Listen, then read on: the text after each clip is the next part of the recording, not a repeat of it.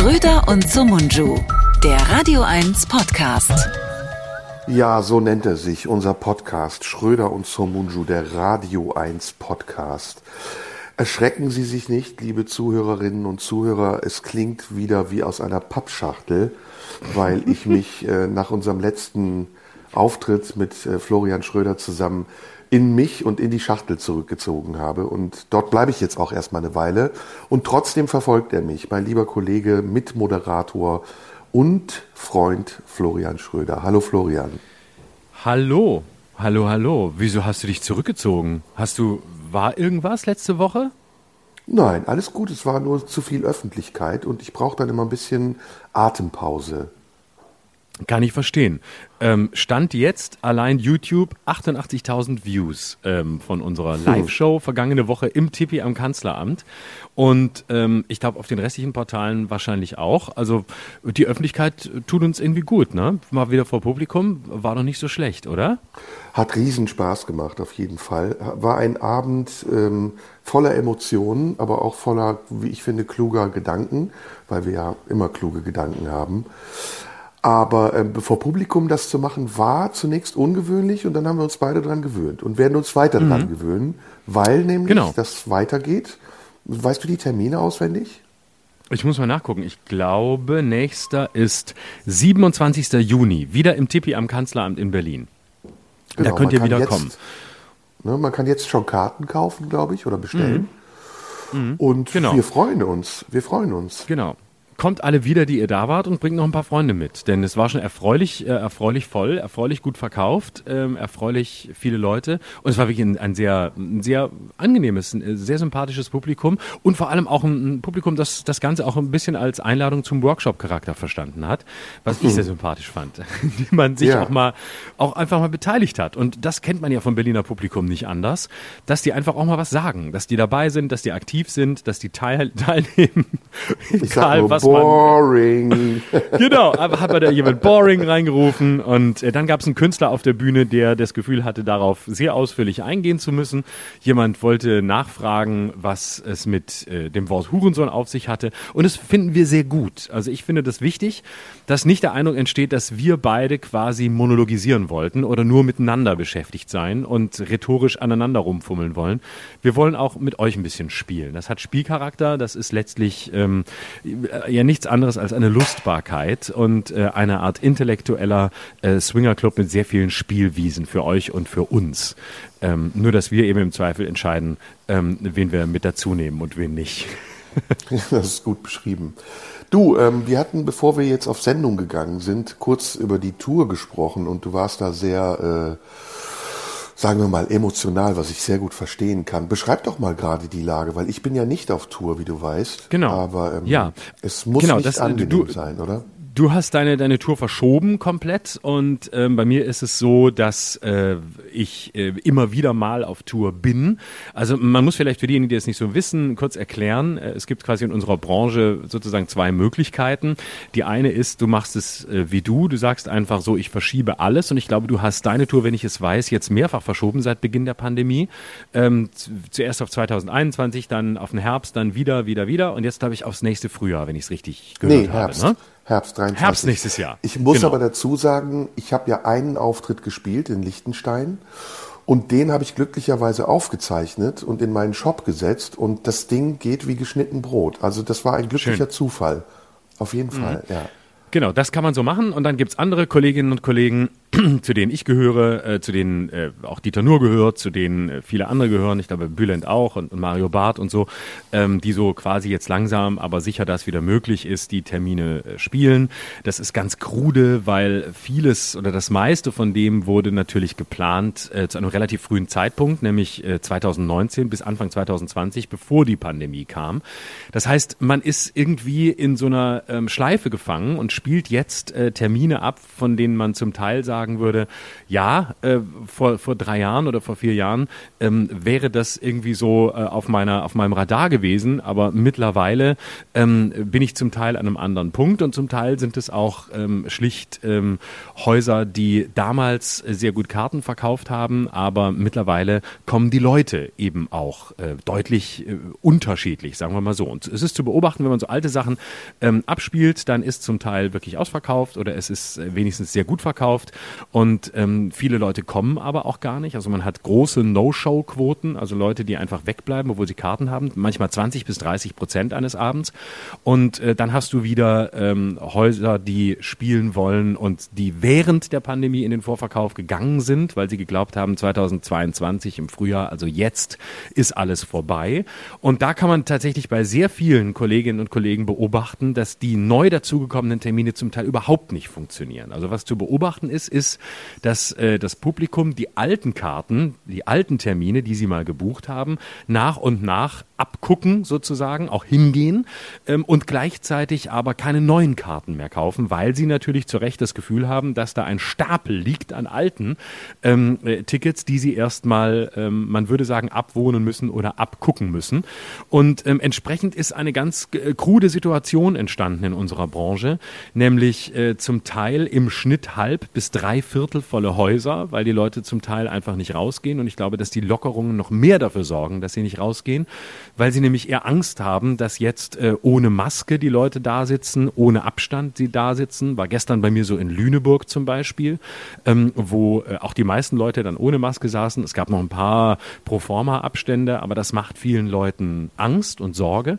Und ähm, ja, es ist wirklich für mich so die Frage mittlerweile, wo entwickelt sich das hin? Also wo entwickelt sich die Branche hin? Auch äh, dass die No-Show-Quoten so hoch sind, bringt mich zu der Frage, hat vielleicht sowas wie eine Entwöhnung stattgefunden? Also egal mit welchen Veranstaltern du sprichst, egal mit welchen Veranstaltern welcher Größe, ob wir über Hallen reden, was äh, wir beide oft machen oder manchmal auch Theaterveranstalter, wo ich zum Teil auch noch bin, äh, dass alle sagen das Gleiche. Es ist, ist, total durcheinander geraten, man weiß gar nicht mehr, wo es hingeht, ähm, man hat keine Ahnung mehr, was gucken die Leute noch? Gehen sie noch raus? Oder sind wir wirklich quasi zu so einer Netflix-Familie geworden, die einfach sagt, ja, es ist doch online alles da. Wir haben doch alles. Und äh, wir können jetzt ein bisschen Fernsehen gucken und den Rest irgendwie auf einen schönen großen Bildschirm werfen. Und ansonsten sind wir, sind wir zu Hause. Also ich, ich bin so ein bisschen hin und her gerissen und frage mich gerade, wo geht es hin? Also wo, wo entwickelt sich das hin? Dieses Live-Geschäft als etwas, äh, was ja auch für Bands zum Teil äh, eine Möglichkeit war, ähm, noch viel mehr als für uns Geld zu verdienen verdienen, weil die ja einfach mit Alben zum Teil gar nichts mehr verdienen, sondern Alben machen, um dann auf Tour zu gehen und sich live zu zeigen. Wo geht das hin? Also was, was passiert da gerade? Ich finde es ganz schwierig, weil, weil ich selbst so orientierungslos bin und gar keine Peilung mehr habe und gar nicht mehr zu beurteilen mag, ähm, was äh, ist gerade noch der Situation geschuldet, was wird sich irgendwann normalisieren oder haben wir da wirklich einfach so eine Delle, die bleiben wird? Ja, das ist eine interessante Frage und ich habe da auch eine These zu. Ähm, ist natürlich vage und ich kann das nur bedingt beurteilen, weil ich erstens äh, kein Wahrsager bin und zweitens, weil die Entwicklung ja auch dynamisch ist. Ähm, das sind unterschiedliche Punkte und vielleicht ähm, erklären wir den Zuhörern mal, was so die Einflüsse und Aspekte sind, die gerade ins, ähm, ins Unordentliche geraten sind.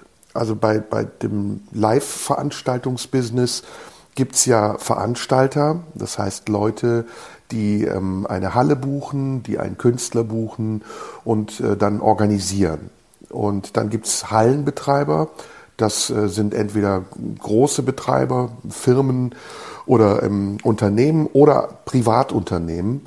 Und dann gibt es die Künstler und dann gibt es noch die Agenturen der Künstler und dann gibt es noch das Publikum und dann gibt es auch noch die Kartenverkäufer, die Kartendealer. Und dann gibt es noch darüber hinaus die im Umfeld beteiligten Techniker, die Leute, die diese Veranstaltung real umsetzen. Also es gibt sehr viele unterschiedliche Beteiligte an einer Veranstaltung, die am Ende davon lebt, dass Zuschauer dorthin kommen, einen bestimmten Eintrittspreis bezahlen und dieser Eintrittspreis am Ende eine Summe gibt, die man untereinander aufteilt, sodass das Ganze rentabel wird für die Beteiligten, aber auch erschwinglich für die Zuschauer. Jetzt ähm, ist natürlich durch die Corona-Situation etwas ähm, durcheinander gekommen, nämlich die Versuchung danach, günstige Angebote wahrzunehmen. Erstens, weil die Menschen in finanzieller Not sind oder viele sich es nicht mehr leisten können, 20 oder 25 Euro für ein Ticket zu bezahlen. Und da muss man dazu sagen, diese Tickets kosten nicht so viel, weil die Künstler so geldgierig sind. Das sind sie auch, aber man arbeitet eben erst ab einem bestimmten Limit rentabel. Und wenn wir das jetzt mal, wenn du erlaubst, ganz kurz aufgliedern und aufschlüsseln, von, sagen wir mal, 30 Euro Ticket gehen das, was ich gesagt habe, gewisse Anteile an den Veranstalter, der seine Kosten deckt, der Plakate hängen muss, der Werbung machen muss, der Mitarbeiter hat, die sich um Pressearbeit kümmern, etc.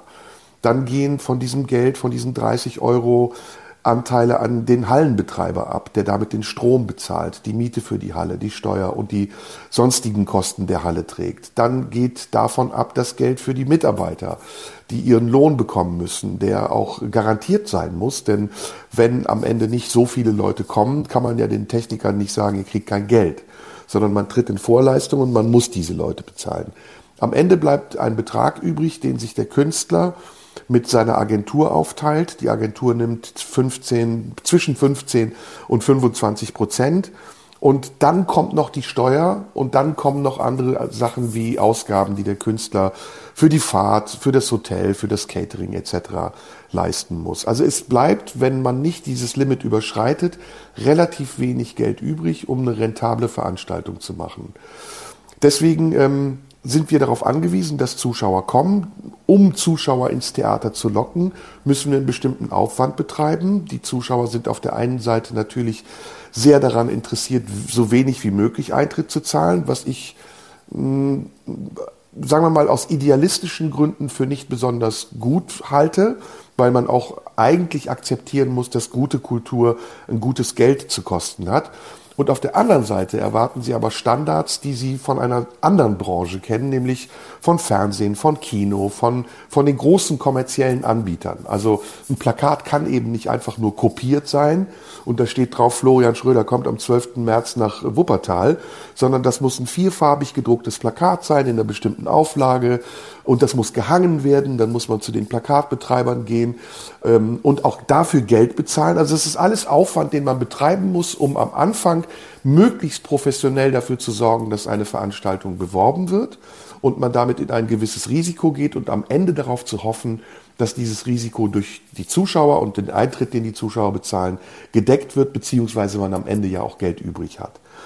Corona hat das verändert, weil Corona nicht nur eben das Kaufverhalten der Menschen verändert hat, sondern auch das Konsumverhalten. Vieles ist digitalisiert worden. Da haben wir in Deutschland noch einiges an Aufholarbeit zu leisten, weil unser Netz nicht das beste Netz der Welt ist. Aber im Vergleich zu der Zeit vorher halten wir uns viel häufiger im Netz auf. Und sowas wie eine Zoom-Konferenz oder Konferenzen per Videoschaltung, das war vor Corona sehr ungewöhnlich. Das haben Unternehmen gemacht und das ist jetzt gang und gäbe. Das machen jetzt Privatpersonen auch. Und das führt dazu, dass die Menschen ihre, ihre Konsumgewohnheiten geändert haben und diese Konsumgewohnheiten natürlich für die Menschen auch erschwinglicher sind und verfügbarer sind. Also das heißt, wenn ich einen Film gucken will, dann kann ich zu Netflix gehen und mit einem Abo von 7,99 Euro nicht nur diesen einen Film gucken, sondern einen Monat lang alle Filme gucken, die ich gucken will. Und ich muss doch nicht mal aus dem Haus gehen und ich kann mich auf meinem Sofa breit machen und noch Chips essen und werde noch nicht mal gesehen von anderen Leuten, während ich ins Kissen furze. All das ist sozusagen der Umstand, ähm, unter dem wir gerade leiden. Und wir müssen jetzt rechtfertigen, a, warum wir es immer noch für notwendig halten, auf eine Bühne zu gehen und zu spielen. Dazu kann man sehr viel sagen, weil ich glaube, dass es zu einer Gesellschaft auch gehört, Kultur zu haben, zu einer gebildeten Gesellschaft besonders. Und dass wir nicht nur Kulturanbieter sind, sondern dass wir auch Menschen sind, die eine psychologische Arbeit leisten. Denn wenn Menschen ins Theater gehen und mit anderen Menschen zusammen im Theater sitzen, dann spüren sie auch etwas anderes, als wenn sie zu Hause sitzen und mit sich alleine sind. Und der Austausch, den wir ermöglichen dadurch, dass wir eben auf einer Bühne stehen und als Menschen vor Menschen agieren, das ist etwas ganz Elementares und das ist etwas ganz Archaisches und das muss am Leben erhalten bleiben. Ja. Und deswegen ist diese Rechtfertigungsarbeit, die wir ja jetzt auch in diesem Podcast leisten, auf der einen Seite für uns sehr ich sag mal, ein bisschen, ja nicht entwürdigend, aber es ist schon tausendmal gesagt worden. Aber wir dürfen nicht aufhören, das zu tun, weil ich glaube, dass eben nach Corona wir auch nochmal den Bildungsstand der Menschen auffüllen müssen mit dem Wissen, dass die Kultur, die wir leisten, eben nicht nur Eigennutz ist, sondern auch Gemeinwohl. Ja, und äh, dass es äh, was ganz anderes ist, ob man äh, einen Künstler im Fernsehen sieht oder, oder bei Netflix oder sonst wo oder in, in der Mediathek oder ob man, ob man zu diesem Gemeinschaftserlebnis rausgeht, äh, sich äh, irgendwo, irgendwo reinsetzt, ähm, hinfährt, ähm, natürlich in Aufwand auf sich nimmt. Das ist ja völlig klar. Also wir alle, die wir auf Bühnen stehen, kennen diesen Moment der Demut, wenn man da rauskommt und sagt, wow, diese Leute sind da, die sind gekommen, weil sie dich sehen, weil sie dich hören wollen. Und das führt natürlich auf der einen Seite zu Größenwahnsinn, aber es führt auch zu einer ungeheuren Demut, nämlich zu der Demut, diese Leute haben was auf sich genommen, die haben sich diesen Termin vorgemerkt, die haben sich das in den Kalender geschrieben, die haben vielleicht äh, noch geguckt, wo kriegen sie vorher was zu essen. Die ähm, gehen danach noch irgendwo hin in eine Bar, haben Freunde gefragt, ob sie auch noch mitkommen und haben Überzeugungsarbeit geleistet, weil vielleicht Freunde skeptisch waren, was auch immer. Also da, da hängt ja ein Rattenschwanz dran. Das ist ja eben was anderes, als ob man sagt, ja, ich gucke mir heute Abend was an und ähm, vielleicht unterbreche ich nach 45 Minuten, wenn ich keine Lust mehr habe. Ähm, oder ich gucke mir auch nur 30 Minuten an, weil danach habe ich sowieso die Schnauze voll.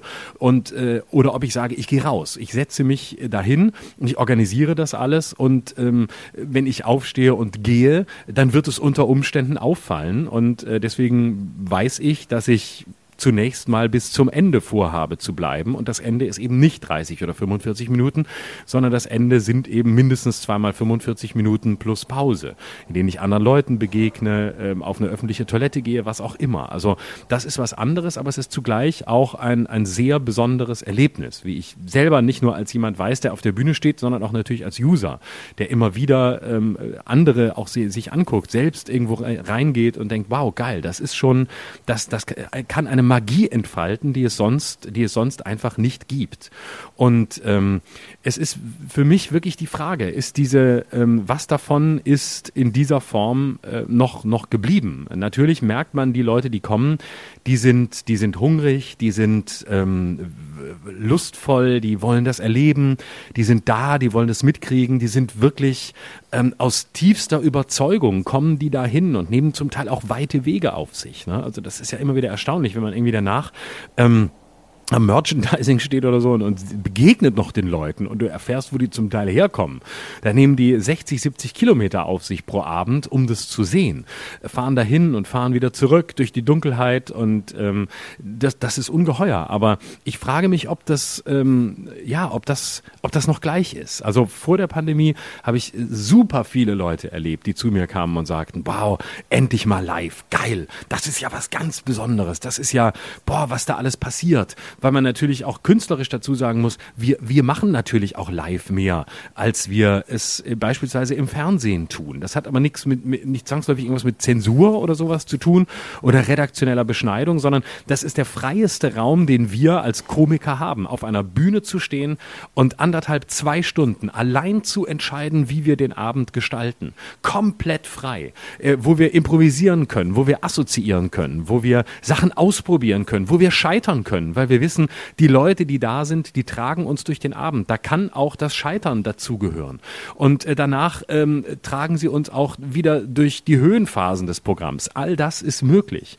Und das ist für die, für die eigene künstlerische Entwicklung und für die eigene inhaltliche Auseinandersetzung mit Themen und den Mut zur Entwicklung und den Mut, Themen anzugehen, ganz entscheidend, diesen komplett freien Raum zu haben und Leute um sich zu haben, von denen man weiß, die tragen einen durch diesen Abend. Und diese Faszination Emotion überträgt sich aufs Publikum in den besten Momenten. Die überträgt sich auf die Leute und die das dann natürlich nicht so ausdrücken, wie wir es tun, weil die nicht oben stehen, sondern unten sitzen, aber die es verwandt ausdrücken, indem sie zum Beispiel sagen, hey, äh, das ist ganz anders, als wenn man es nur im Fernsehen sieht oder das ist ganz anders, als wenn man nur einen 45-minütigen Zusammenschnitt eines Programms sieht, ähm, den wir vielleicht gemacht haben. Das ist erstens der Raum, den wir teilen gemeinsam und es ist zweitens ähm, die Erfahrung, dass ähm, dass eine Unmittelbarkeit auch der Kunst zu erleben ist, wie sie sonst nicht zu erleben ist. Und ähm, diese Leute, die so kommen und die diesen, die das so deutlich sagen, wow, geil, ich bin hier live und das ist sowas anderes, die, die, die lassen, die lassen, äh, das ist jetzt sehr subjektiv, aber die sind nicht mehr so, es sind nicht mehr so viele. Es, wie es überhaupt bei, bei allen Kolleginnen und Kollegen nicht mehr so viele sind, die da sind, sondern vielleicht hat sich da wirklich im Nutzungsverhalten etwas Grundsätzliches verändert. Hm. Es gibt, ja, da würde ich gern so ein paar Sachen zu sagen ähm, und ergänzen auch. Ähm, ich würde mal sagen, es gibt zwei Kategorien des menschlichen Daseins und der menschlichen Wahrnehmung seiner eigenen Existenz. Das ist das Primitive und das ist das Komplexe. Und wir können dem jetzt auch äh, Oberbegriffe geben, das Primitive, die Triebe, die wir haben, ähm, Hunger, Schlafen, ähm, all das, was wir brauchen, um zu überleben. Das meine ich jetzt nicht im Sinne von äh, primitiv als negativ, sondern das sind die, das sind die Überlebensdinge, die wir brauchen. Und das Komplexe, das sind die Geistesdinge, die wir haben. Und oft gibt man diesen komplexen Dingen wenig Wert, weil man sagt, es reicht ja, wenn wir was zu essen haben, wenn wir was zu trinken haben, zwischendurch vögeln können und äh, alles andere, was wir an Bedürfnissen haben, befriedigen, dann sind wir Mensch genug. Das ich wollte gerade sagen, wieso fehlt in deiner Aufzeichnung das Wort Ficken? Was ist denn jetzt schiefgelaufen? Ich habe Vögel Nur gesagt. Essen und Trinken. Ja, ja. ich ja, hab ich habe gedacht, was hat er denn? Essen und Trinken und sonst nix? Wo lebt er denn mittlerweile? Ist er auch Nuch geworden oder was ist in der Woche passiert, seit wir uns gesehen haben? Nein, nein, ich habe ja Vögeln gesagt und damit mich ja auch ein bisschen äh, auf dich zubewegt. Ähm, mein Niveau. Ich hätte es anders ausgedrückt. Ja, ja. Ähm, da können wir ja gleich drüber sprechen, wie du es ausdrücken ja. würdest. Auf jeden Fall mhm. ist jenseits dieser primitiven, ich habe es jetzt primitiv genannt, ich bleib mal bei diesem Begriff, dieser primitiven Ebene eben noch etwas anderes da, was uns zu Menschen macht und was uns zu kultivierten Menschen macht. Und da gibt es eine Reihe von Institutionen und Einrichtungen, die wir für selbstverständlich halten und einfach so wahrnehmen oder vielleicht sogar gar nicht wahrnehmen und dann, wenn sie fehlen, erst bemerken, welche Bedeutung sie für uns hatten. Das ist zum Beispiel eben auch die Kultur. Das ist, ist Oper, das ist Ballett, das ist Theater, das ist Kabarett, das ist jegliche Form von künstlerischer, künstlerischer Darbietung vor anderen. Das ist auch das Museum. Das ist die, das sinnliche Erlebnis, in ein Gebäude zu gehen, um dort Kunst zu erleben. Auch das ist eine Form von, ähm, von Geistesnahrung, die wir brauchen. Das ist aber auch Sport. Wenn wir ins Fußballstadion gehen, um mit 70.000 anderen uns an einem Spiel zu ergötzen und unsere Emotionen auszuleben. Wut, Freude, Euphorie, Niedergeschlagenheit. All das ist ein Kanal für die urmenschlichsten Dinge, die wir sonst vielleicht auf abstrakter Ebene mit uns selbst verarbeiten müssten und für die wir in diesen Orten die Gelegenheit bekommen, sie mit anderen zusammen zu erleben und nicht nur zu erleben, sondern im besten Fall auch zu verstehen und zu verarbeiten. Auch ein Zoo ist zum Beispiel so etwas. Ein Zoo, da mögen jetzt sehr viele kritisch sein, ist seit einer gewissen Zeit Teil einer kultivierten Zivilgesellschaft, nämlich Tiere, die man äh, sich live angucken kann, um vielleicht zu verstehen, äh, wie diese Tiere sich verhalten oder vielleicht sogar das Exotische einfach einmal aus nächster Nähe sehen zu können. Das ist alles sehr streitbar übrigens heutzutage, was ich auch verstehen kann, weil Zoos nicht immer nur ähm, Orte sind, in denen sich Tiere unbedingt wohlfühlen, sondern man sieht in vielen Zoos auch, dass es den Tieren nicht gut geht. Aber das lassen wir jetzt mal außer Acht. Das ist Bestandteil einer großen, langen Geschichte, in der zur Tradition unserer westlichen und nicht nur unserer, sondern auch vieler anderer Gesellschaften gehört, dass wir eben diese Möglichkeiten haben. Und wie gesagt, wir nehmen das oft erst dann wahr, wenn es nicht mehr da ist. Und bei Corona war es nun so, dass wir tatsächlich gemerkt haben, oh, jetzt ist auf einmal vieles nicht mehr da. Und was ist passiert, nachdem Corona ist ja noch nicht vorbei, aber es geht, würde ich mal sagen, dem Ende entgegen, nachdem das abgeflacht ist und der Lockdown vorbei war und ein, eine gewisse Form von Normalität zurückkam, wir sind wieder zurückgefallen auf die primitiven Bedürfnisse, die wir haben. Also erstmal wollten wir essen, zweitens wollten wir in Urlaub fahren. Jetzt lasse ich das Wort äh, Vögeln mal raus, aber auch die Puffs haben wieder eröffnet und man konnte ins Artemis gehen. Genau, wie, wie läuft es ne? da eigentlich? Weiß man da irgendwas? Sind da auch nur noch halb so viele Kunden oder läuft es da wie immer? Müsste man schauen, aber nur um diesen Absatz zu Ende zu bringen. Also wir sind jetzt sozusagen in einem Stadium und damit würde ich gerne auf deine allererste Frage eingehen und die Ungewissheit, die du dabei empfindest, wenn du die Frage dir stellst. Wie geht das weiter? Ich glaube, wir sind jetzt in einem Stadium, in dem wir uns auf der einen Seite auf die Annehmlichkeiten der besonderen Situation eingerichtet haben. Sprich, wir bestellen Essen beim Lieferservice und sagen, erstmal ist es gut. Wir müssen uns nicht in Gefahr begeben und trotzdem bekommen wir etwas zu essen. Aber auf der anderen Seite merken wir auch, dass auf Dauer Essen beim Lieferservice zu bestellen uns sehr vereinsamt.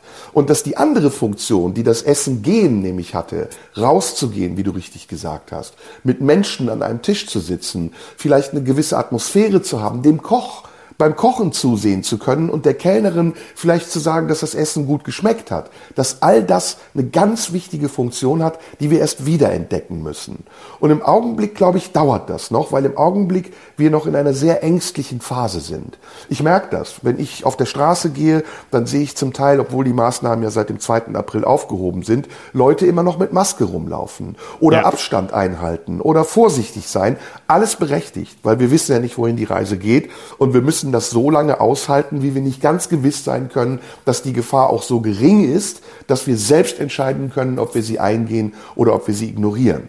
Aber in dieser Phase sind wir gerade. Und ich glaube, bis dann der Moment kommt, an dem die Menschen sagen, jetzt wollen wir aber auch wieder das Komplexe haben und jetzt entstehen Bedürfnisse, die uns auf das Komplexe zurückwerfen, wird es, glaube ich, noch eine Zeit dauern. Meine Prognose, um es ganz konkret zu sagen, ist drei bis fünf Jahre.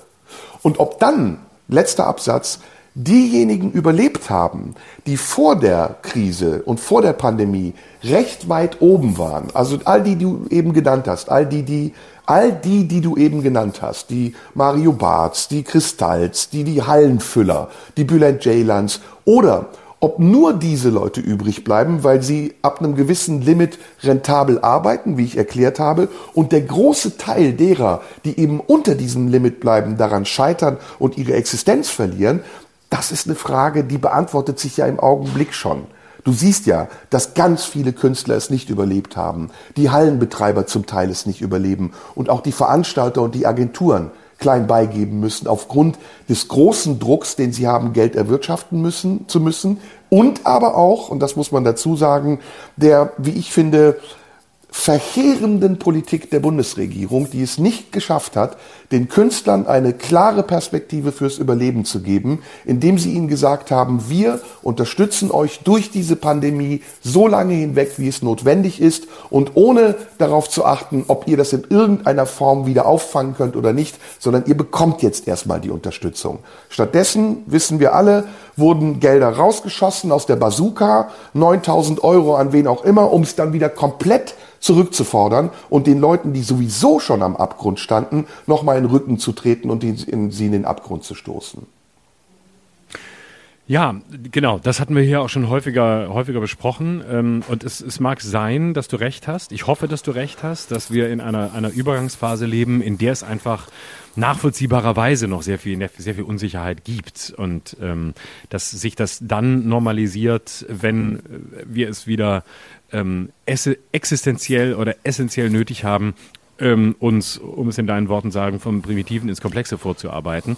Ich würde aber trotzdem noch die pessimistische Note hinzufügen wollen, dass ich es nicht ausschließen würde, dass unter Umständen, ähm, ja, das vielleicht auch wie ein Muskel ist, der sehr lange nicht trainiert worden ist und ja. ähm, bei dem man irgendwann sagt, ach ja, na jetzt äh, früher mal. Ne? So ein bisschen so wie, wie, wie so Leute, die äh, eine Weile ins Fitnessstudio gehen, weil sie es toll fanden und irgendwann sagen sie, ach, jetzt waren die Fitnessstudios so lange zu. Ah, ich weiß nicht, ich komme jetzt auch so ganz gut klar. Ich mache ein bisschen Heimtraining und so, äh, bind mir irgendwas ans Tischbein und äh, ziehe mich da mal hoch und wieder runter und dann ist auch gut. Jetzt muss ich da, dafür muss ich nicht mehr aus dem Haus gehen. Dafür muss ich da nicht mehr in so eine, da, dahin, äh, wo andere rumschwitzen und rumstehen. Ja, natürlich kann ich da mehr machen. Natürlich ist es, war es auch irgendwie besser, als ich es noch gemacht habe, aber was soll's? Ähm, eigentlich ist es nicht nötig. Ich ähm, mach's jetzt zu Hause und es ist auch okay, mir geht's nicht schlechter. Ich war neulich auch beim Arzt und er hat gesagt, die Werte sind im Grunde geblieben, ähm, äh, ja, bis auf ein paar wenige, aber hey, ich bin im gesunden Bereich, äh, was soll's und ähm, ich muss dafür nicht mehr rausgehen. Und das ist ein bisschen, bisschen meine Sorge, gerade wenn du, wenn du in so lang, langfristigen ähm, äh, Zirkeln denkst und sagst, drei, vier Jahre könnte es dauern, drei, vier, fünf Jahre, da kann natürlich auch wirklich viel Entwöhnung stattgefunden haben und darin kann ein anderes Leben Einzug gehalten haben und eine tatsächlich eine andere Normalität, um diesen doofen Begriff mal zu übernehmen, die dann einfach so selbstverständlich ist, dass äh, das Alte auch gar nicht mehr vermisst wird, weil es so weit weg ist, ne? weil es wie so ein bisschen wie der, wie der Geruch von einem Menschen ist, den, der einem mal nahe war und jetzt ist er nicht mehr da und ähm, deswegen äh, sagt man irgendwann, ja, der, der Mensch ist halt weg und äh, mit ihm ist auch das Gefühl weg und so ist äh, auch auch das irgendwann weg. Das ist meine große Sorge, dass es da kein, dass es da unter Umständen kein Zurück mehr gibt. Aber vielleicht bin ich da auch zu pessimistisch. Jetzt könnte man ganz sozialdarwinistisch sein und sagen, das ist ein natürlicher Selektionsprozess und damit dem Ganzen auch noch eine optimistische Note geben. Ähm, ich würde das vergleichen mit dem Sport. Ich finde, das ist immer ein ganz guter Vergleich. Du siehst ja zum Beispiel, dass beim Fußball sich das Zuschauerinteresse relativ schnell regeneriert hat. Äh, jetzt ist der Fußball natürlich eine andere Sparte. Das ist sehr viel Geld, was dort äh, in, in Umlauf ist. Da ist sehr viel Kommerz, der, der daran beteiligt ist und natürlich ein ganz anderes großes öffentliches Interesse. Aber ähm, der Weg von Geisterspielen hin wieder zu ausverkauften Stadien, der war kürzer, als man dachte. Und ich glaube, das wird bei uns auch so sein. Und ähm, es wird einen Vorteil haben am Ende, und das meine ich mit natürlicher Selektionsprozess, dass tatsächlich auch sehr viel ausgesiebt werden wird. Denn diese Branche war am Ende vor Corona auch eine übersättigte Branche.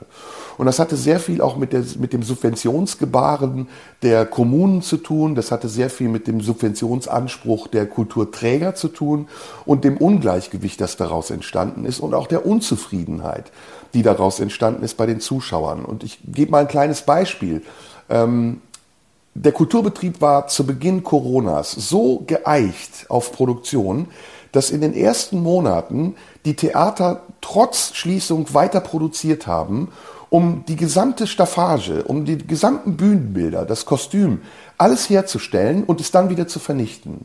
Ich weiß nicht, ob du das weißt, aber es war an vielen Theatern so, man hat produziert, man hat geprobt und dann hat man nicht aufgeführt und hat einfach den Regelbetrieb weitergeführt und am Leben erhalten und alles, was kostspielig und teuer produziert wurde, wieder vernichtet oder gelagert, um es nie irgendwann auf die Bühne zu bringen.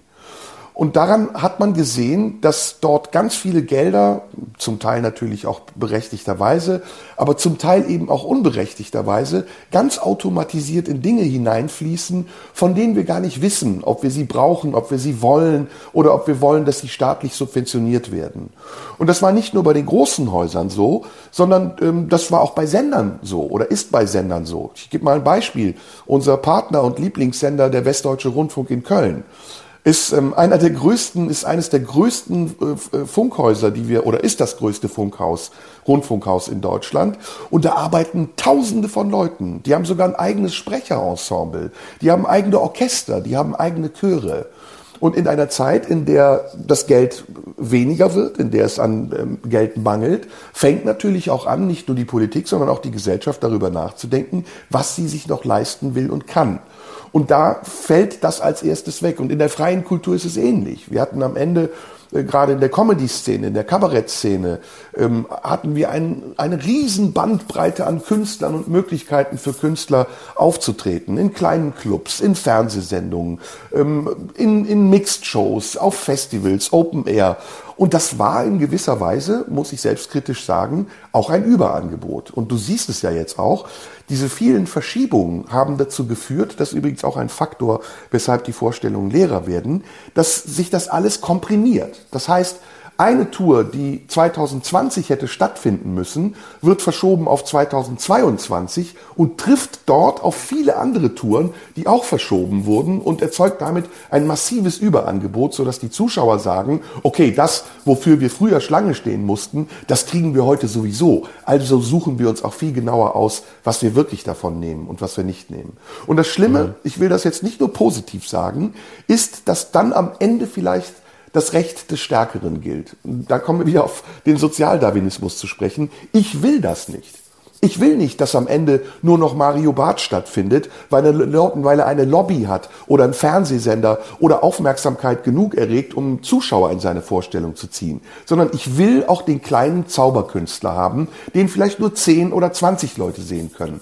Aber wenn es eine Aufgabe gibt, die wir Kulturschaffenden heute uns stellen müssen, dann ist es, die Frage danach, wie wir autonomer und unabhängiger von Auftraggebern sein können, wie Fernsehsendern äh, oder sonstigen Veranstaltungen oder sonst wem, der uns erst ermöglicht zu spielen. Und deswegen habe ich ganz zu Anfang gesagt, ich habe das vor drei Jahren irgendwie gespürt und habe deswegen gesagt, ich muss meine Arbeit digitalisieren. Ich muss in irgendeiner Form im Internet präsent sein und meine Arbeit dort verfügbar machen, damit die Menschen, die nicht in meine Vorstellung kommen, diese Arbeit auch sehen können. Und ich bin heute mehr als dankbar dafür und deswegen erwähne ich es hier auch, dass mittlerweile auf meiner Website in meinem Shop fast alle Programme verfügbar sind und entgegen der anfänglichen Zurückhaltung, die die Menschen vor Corona noch hatten, sind sie heute bereit, mal 4,99 Euro zu zahlen für ein Programm, was gemessen an dem, was sie zahlen müssten, um in ein Live-Programm zu gehen, ein Klacks ist. Also das ist ja noch nicht mal das Geld, was wir verdient hätten, aber es ist das Geld, was die Zuschauer bezahlen wollen. Und das ist unsere Aufgabe, das möglich zu machen, unsere eigene Arbeit in eine Infrastruktur zu bringen und sie subventionsunabhängig, subventionsunabhängig präs zu präsentieren und verfügbar zu machen. Ja, diese, der sozialdarwinistische Aspekt ist ja jetzt schon zu beobachten. Also, dass viele Veranstalter ja auch sagen, wir setzen jetzt nach dieser Krise oder jetzt, wo es äh, im, Lauf, äh, im Lauf dieser abebbenden Krise so langsam wieder losgeht, setzen wir vor allem auf etablierte äh, Künstlerinnen und Künstler. Wir setzen ja. natürlich auf die, die wenigstens halbwegs in der Lage sind, uns das Haus voll zu machen. Also diejenigen, die eine gewisse Bekanntheit haben, die eine gewisse Fernsehpräsenz haben, äh, wo sie wissen, da gehen sie kein Risiko ein, weil ähm, in einer solchen Moment, einem solchen Moment der Krise werden Menschen ja grundsätzlich konservativer, was ja auf vielen Ebenen beobachtbar ist und nachvollziehbar ist. Dass Leute sagen, okay, wenn es eine Verunsicherung gibt, dann ziehen wir uns zurück oder dann zieht man sich eben zurück auf das Bekannte. Man zieht sich zurück ähm, in, in die eigene Familie, in die eigenen vier Wände, was natürlich jetzt über weite Strecken zwangsweise der Fall war. Aber ähm, ich meine nicht so sehr das sich zurückziehen in die, in die eigenen vier Wände als Lockdown-Situation, sondern auch als ähm, ja als einen gewissen emotionalen und intellektuellen Eskapismus. Und der lässt sich ja durch die durch die Corona-Zeit auch beobachten, nämlich ähm, die, die Wahrnehmung, dass Menschen sagen, ja, ich habe ja eigentlich was ich brauche und ich habe gemerkt, zu Hause ist es ja gar nicht so schlecht. Und draußen draußen ist die Unsicherheit, draußen ähm, ist das Virus, draußen ist äh, die Möglichkeit der Ansteckung, egal womit. Und äh, draußen ist man ausgesetzt, draußen ist man ausgeliefert. Und ähm, die die das Immunsystem System, nicht nur das körperliche, äh, sondern auch das geistige, ist nach dieser Phase und erst recht jetzt noch zusätzlich durch den Ukraine-Krieg sowieso ähm, eingeschränkt funktionsfähig. Also guckt man, dass man sich zurückzieht in das, was als sicher erscheint und äh, indem man sich nicht in das begibt, wo Unsicherheit ist. Und draußen ist Unsicherheit, weniger Unsicherheit ist draußen, wo kein Dach ist. Klar, da ist frische Luft und da kann man sich aufhalten. Aber sobald es reingeht, sitzt man eben auch schnell äh, gefühlt in einem Treibhaus und ist ausgeliefert. Und ähm, ich glaube, dass das ein ganz wichtiger Teil ist, dass ähm, es etwas zu tun hat mit, bin ich drin, bin ich draußen, äh, gehe ich das Risiko ein, ähm, mich dieser Welt auszusetzen. Und das erscheint im Moment mir mindestens noch sehr sehr zurückhaltend äh, der Fall zu sein. Weswegen äh, natürlich viele, die da mit Geld verdienen, Veranstalter, die ganze äh, Truppe, die drumrum ähm, agiert, jetzt sagt, okay, dann gehen wir eben auch auf Nummer sicher. Dann ziehen wir uns eben auch zurück auf das, was sehr wahrscheinlich funktioniert und was uns wenigstens das Überleben sichert. Und da treffen sich dann beide in, einer, in einem gewissen Rückzugsgefecht, nämlich äh, die einen sagen, wir wollen überleben, deswegen engagieren wir die Leute, die uns das Überleben möglicherweise oder sehr wahrscheinlich sichern oder zumindest mehr sichern als andere. Und die anderen sagen, und wir bleiben lieber zu Hause, bevor wir uns einem Risiko aussetzen. Und wenn wir rausgehen, dann gehen wir einmal raus. Und dann gehen wir dahin, äh, wo wir glauben, dass es ähm, ein Spektakel zu sehen gibt, dass es das Besondere zu sehen gibt, dass es das zu sehen gibt, was man eben nicht ständig bekommt oder worauf man sich lange gefreut hat, wo man Fan ist oder wo man begeistert ist und äh, wo man dann wirklich die Entscheidung trifft, so, hier lohnt es sich im Zweifel ins Risiko zu gehen oder wenigstens hier lohnt es sich, den Schritt nach draußen überhaupt zu machen. Und damit treffen sich beide in einer, in einer Risikovermeidungsstrategie, die es schwer macht, aufeinander zuzugehen und sich zu begegnen. Hm. Ja, da gibt's ja jetzt Lösungsansätze und äh, vielleicht können wir das zum Schluss, äh, wenn wir über dieses Thema sprechen, auch nochmal erwähnen. Und diese Lösungsansätze wurden ja auch schon äh, praktiziert. Das war der Kulturpfennig zum Beispiel, den es in der ehemaligen DDR gab, den gab's aber auch in der Bundesrepublik und den gab's auch schon vorher. Also eine gewisse fixe Abgabe von allem, was, was äh, umgesetzt wird, wie eine, wie eine Umsatzsteuer, die zugunsten der Kultur ist. Ähm, in anderen Bereichen gibt's das, zum Beispiel Kirchensteuer ist ja nichts anderes als eine feste Abgabe, um eine Institution wie die Kirche am Leben zu halten. Das ist anders als Subventionspolitik. Das ist erstmal auch keine Steuer, sondern das ist, glaube ich, erstmal ein Verständnis von Unterstützung für das, was ich eben komplex genannt habe, für eine, für eine Sache, die für die Konstitution einer, einer aufgeschlossenen Gesellschaft von, von großer Bedeutung ist. Ähm, es gibt das auch in anderen Bereichen und wir müssten jetzt, also ich will vorsichtig sein, ich will nicht in so eine populistische Steuerdiskussion reingehen, aber tatsächlich spielt das mit hinein. Also wenn wir über unser Verständnis nachdenken, wie wir auf der einen Seite ähm, ganz selbstverständlich bereit sind, Anteile unseres ähm, Geldes, was wir verdienen, unserer Existenz, die wir zur Verfügung haben, unserer materiellen Existenz, für das Gemeinwohl herzugeben, ohne zu hinterfragen, wo dieses Geld eigentlich bleibt oder hinzunehmen, dass dieses Geld sinnlos verprasst wird. Dann muss man sich natürlich fragen, brauchen wir nicht auch von Künstlerseite aus mehr Anspruch, mehr Forderung, mehr Selbstbewusstsein, um zu sagen, passt mal auf, auch wir leben von dem, was wir tun, weil das ist unser Beruf und wir haben den Anspruch, dafür auch Geld zu bekommen und ihr seid mitverantwortlich dafür, uns dieses Geld zu geben, weil ihr es letztendlich auch mit einer gewissen Selbstverständlichkeit konsumiert, die nicht umsonst sein darf. Äh, bestes Beispiel bei der GEMA ist es gang und gäbe.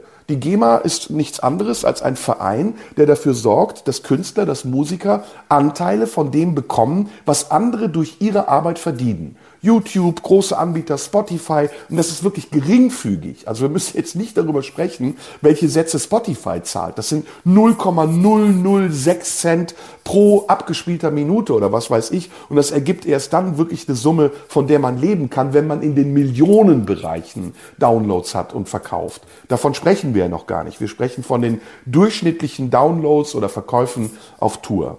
Und da müssten wir hin. Also ich will das jetzt nicht verstaatlichen. Ich will auch nicht sagen, der Staat ist zuständig für alles, was mit uns zu tun hat und wir müssen gar nichts mehr tun. Ich habe ja eben gesagt, auch wir müssen bereit sein, Konzessionen einzugehen. Auch wir Künstler müssen bereit sein, vom hohen Ross herabzusteigen und zu sagen, okay, die Zeiten haben sich geändert. Vielleicht zahlen die Leute nicht mehr 30 Euro, sondern nur 3 Euro. Aber wenn wir das nicht machen, liefern wir uns weiter eben der Frage aus, äh, wer uns wie, wann, warum subventioniert. Und das wird dazu führen, dass wir nicht überleben können, weil die Ansprüche, die wir haben in der Gegenwart, aus einer Vergangenheit kommen, in der es ganz andere Umstände gab.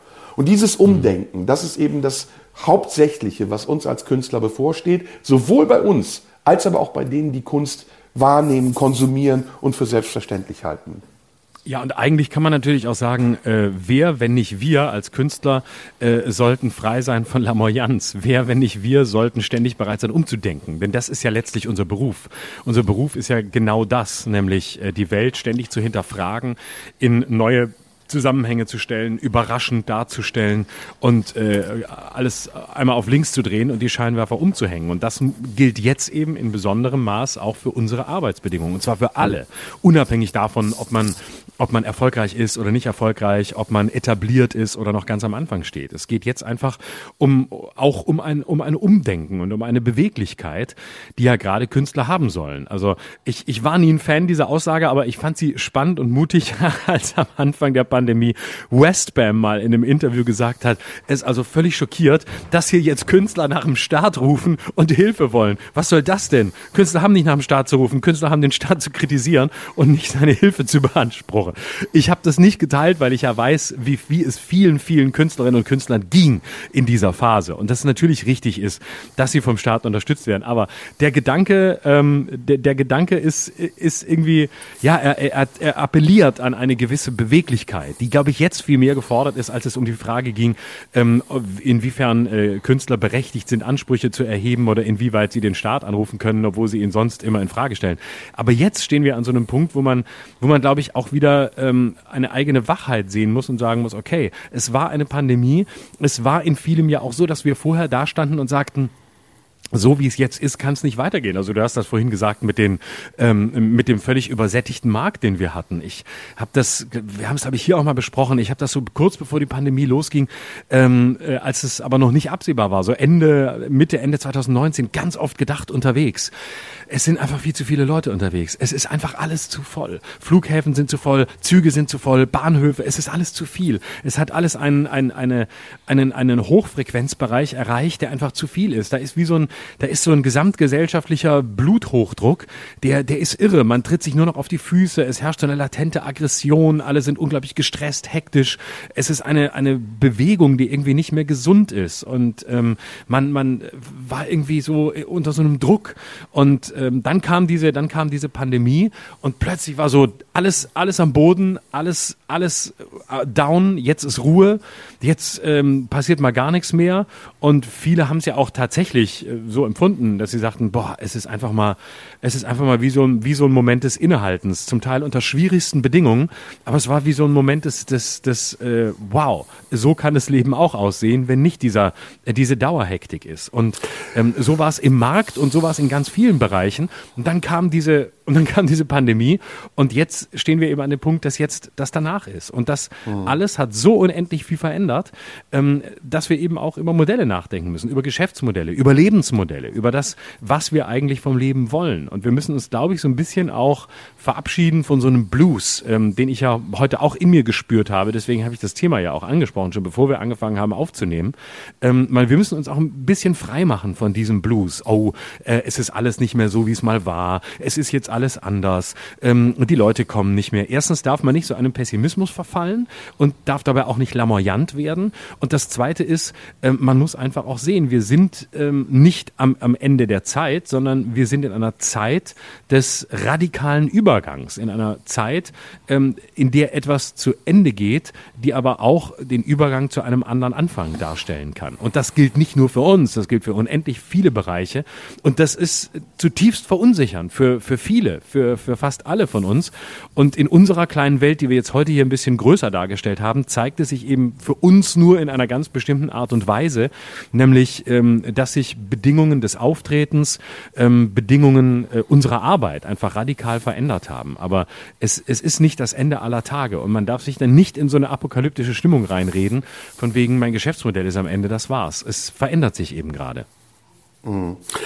Die die Pandemie hat uns ja zu einem Zeitpunkt erwischt, an dem wir uns sehr sicher gefühlt haben und an dem wir dachten, dass das System, in dem wir uns eingerichtet hatten, ewig bestehen würde. Und dieses System ist ja ein System der Ungerechtigkeit und Ausbeutung. Und das ist bis zum heutigen Tage so geblieben, dass wir viele Dinge nicht wahrnehmen und dann, wenn sie tatsächlich in unmittelbarer Nähe sind oder uns bedrohlich vorkommen, plötzlich panisch und hysterisch reagieren. Und an diesem Punkt hat uns die Pandemie erwischt und wir waren als Gesellschaft überhaupt nicht darauf vorbereitet. Und wir haben versucht, sie durch, du weißt, ich bin ein Kritiker der, der Maßnahmen, aber ich bin kein, kein Befürworter irgendwelcher Verschwörungstheorien, sondern ich versuche, mein Bild immer wieder auch aufs Neue zu bauen. Ähm, und ich hatte so das Gefühl, dass die Art und Weise, wie wir darauf reagiert haben, eine, eine latente und später eine sichtbare, deutliche Überforderung war als Gesellschaft.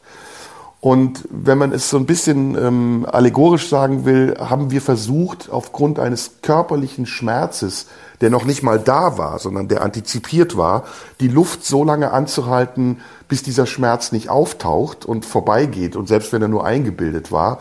Und daraus, dass wir ständig die Luft angehalten haben, haben wir irgendwann angefangen, Herzrhythmusstörungen zu bekommen. Und diese, diese Herzrhythmusstörungen, die unsere Gesellschaft heute noch hat, ähm, die, die lassen nicht nach. Also wir sind irgendwie aus dem Tritt gekommen. Wir sind irgendwie aus dem Gleichgewicht gekommen. Und wir müssen lernen, wieder zu atmen. Und zwar regelmäßig und gleichmäßig zu atmen und uns auf die Funktionen unseres Körpers und unseres Geistes verlassen zu können. Und daran fehlt es gerade im Augenblick. Und hinzu kommt natürlich auch, dass die politischen Umstände, die uns jetzt äh, begleiten oder die neuen politischen Umstände, die auf uns zukommen, zu dieser Überforderung weiter beitragen und dass unsere Konstitution so geschwächt ist durch diese lange Periode des Innehaltens und des Abwartens und des Ungeduldigwerdens, dass wir zusätzlich überfordert sind und nicht nur panisch und hysterisch reagieren, sondern aggressiv reagieren. Und da ist für mich ein Ansatzpunkt, wo ich als Kulturschaffender sage, jetzt beginnt unsere Arbeit therapeutisch zu werden. Jetzt könnten wir anfangen zu sagen, seht ihr, das ist genau die Funktion, die wir als Künstler für euch erfüllen können.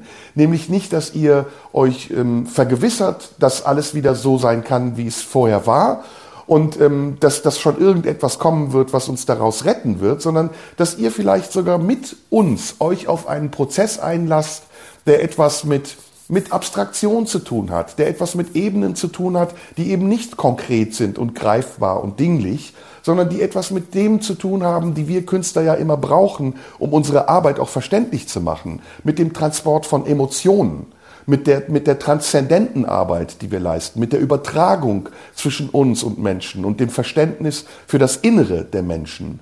Und wenn wir das schaffen können, und ich will nochmal eingehen auf diesen Aspekt, den du eben genannt hast, der Kommerzialisierung unserer Kunst, jenseits davon, dass wir unserer eigenen Eitelkeit erliegen und einfach nur noch stattfinden wollen und deswegen jegliche Form von falschen Kompromissen eingehen. Wenn wir das also können, uns unabhängig zu machen und trotzdem selbstbewusst genug zu bleiben, zu sagen, wir können aber nicht alleine überleben. Selbst wenn wir noch so viel dafür tun, uns am Leben zu halten, brauchen wir eure Unterstützung. Dadurch, dass ihr uns seht, dass ihr uns hört und vor uns sitzt und leibhaftig uns gegenüber sitzt dann, glaube ich, gibt es eine neue Perspektive und auch eine Aufwertung der Arbeit, die wir leisten. Und dann geht sie auch aus der Nische raus und rückt mehr in den Mittelpunkt. Aber das ist eine ganz schwierige Angelegenheit, weil wir als Künstler natürlich auch geschwächt sind. Ich, ich sag's dir ganz offen, ich, bei jeder Verschiebung meiner Tournee ist es so, als würde ich mir einen Arm abhacken. Bei jeder, ja, bei, ja. bei jeder Enttäuschung, die ich erlebe, weil ich einen Auftritt nicht machen kann und Zuschauer vor der Tür stehen oder mir schreiben, dass sie sich jahrelang gefreut haben, bin ich innerlich am Boden zerstört, weil ich denke, ja. ich werde meiner Aufgabe nicht gerecht und kann meine Verantwortung nicht erfüllen. Aber es ist nun mal Teil des Realismus, den wir alle brauchen, dass es im Moment so ist, wie es ist. Und es wird sich auf mhm. absehbare Zeit, ich will das nicht zu pessimistisch sagen, auch nicht schlagartig ändern. Also es wird nicht so sein, dass mit, mit Beginn des schönen Wetters plötzlich tausend Leute mehr vor der Tür stehen, nein, weil eben nein. jeder Mensch auch anders ist und mit der Angst auch anders umgeht, berechtigterweise.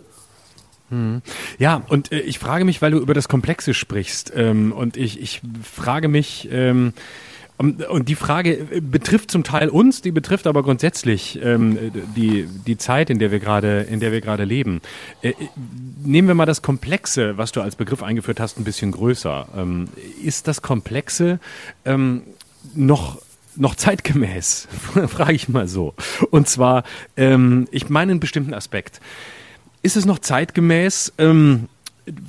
Im Moment, nach all dem, was, was wir jetzt erleben, was wir durchlebt haben, durch die Pandemie ähm, und natürlich jetzt auch durch den Ukraine-Krieg, ähm, ist es noch zeitgemäß, ähm, komplexe, komplexe Kunst, komplexe Gedanken zu formulieren. Ich, ich, ich wage eine Unbedingt. These.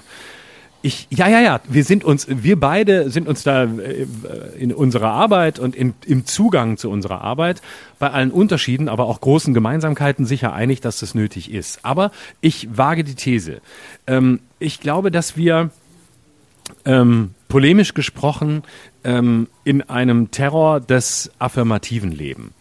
Ähm, hm. Und zwar äh, der Wunsch äh, nach einer Kunst, oder einem Journalismus äh, oder ähnlichem, das sich reduziert auf, ähm, sagen wir mal, sowas Galileo-haftes. Kurze Erklärstücke, schnelles Verstehen, Fakten aufzeigen, das ist richtig, das ist falsch, ähm, so ist es gemeint, so ist es nicht gemeint. Also quasi ähm, Zuckerstückchen, äh, oh, da war quasi drin, das wollte ich mir noch abgewöhnen.